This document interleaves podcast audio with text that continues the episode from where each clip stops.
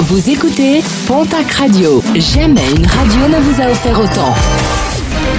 L'information locale à 6h, c'est sur Pontac Radio.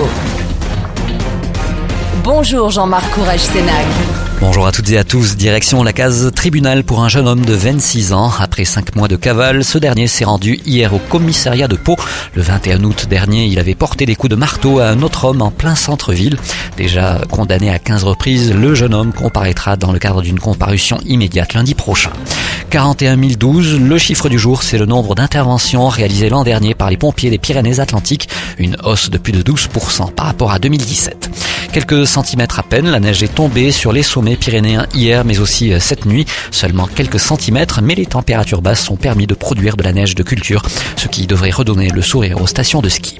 Et le niveau d'enneigement dans les Pyrénées jusque-là le plus bas recensé depuis la mise en place il y a 22 ans de mesures de référence de Météo France. Et les prévisions des scientifiques ne sont pas très optimistes.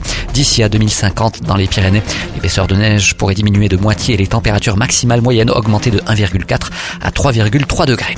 Et pour assurer les skieurs, les stations du groupe NP mènent une opération originale ce week-end, satisfait ou invité. Si pour une raison ou une autre, le skieur décide d'arrêter avant 10 heures, il se verra crédité d'une nouvelle journée de ski qu'il pourra utiliser quand il voudra cette saison. Pour bénéficier de cette offre, il suffit de se présenter au point info de chaque station ou de remplir un formulaire accessible sur internet n-pi.com.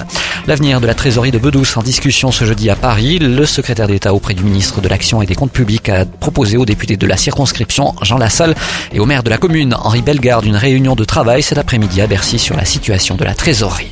Le castor de retour dans les Pyrénées-Atlantiques après plusieurs centaines d'années d'absence. Information délivrée, photographiée à l'appui par l'Office national de la chasse et de la faune sauvage. Pour l'instant, un seul animal a été identifié.